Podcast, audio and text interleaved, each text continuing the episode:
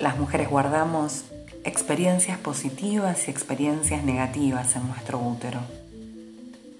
En este podcast te cuento cómo eliminar esas experiencias negativas y hacer de tu vida un mundo feliz.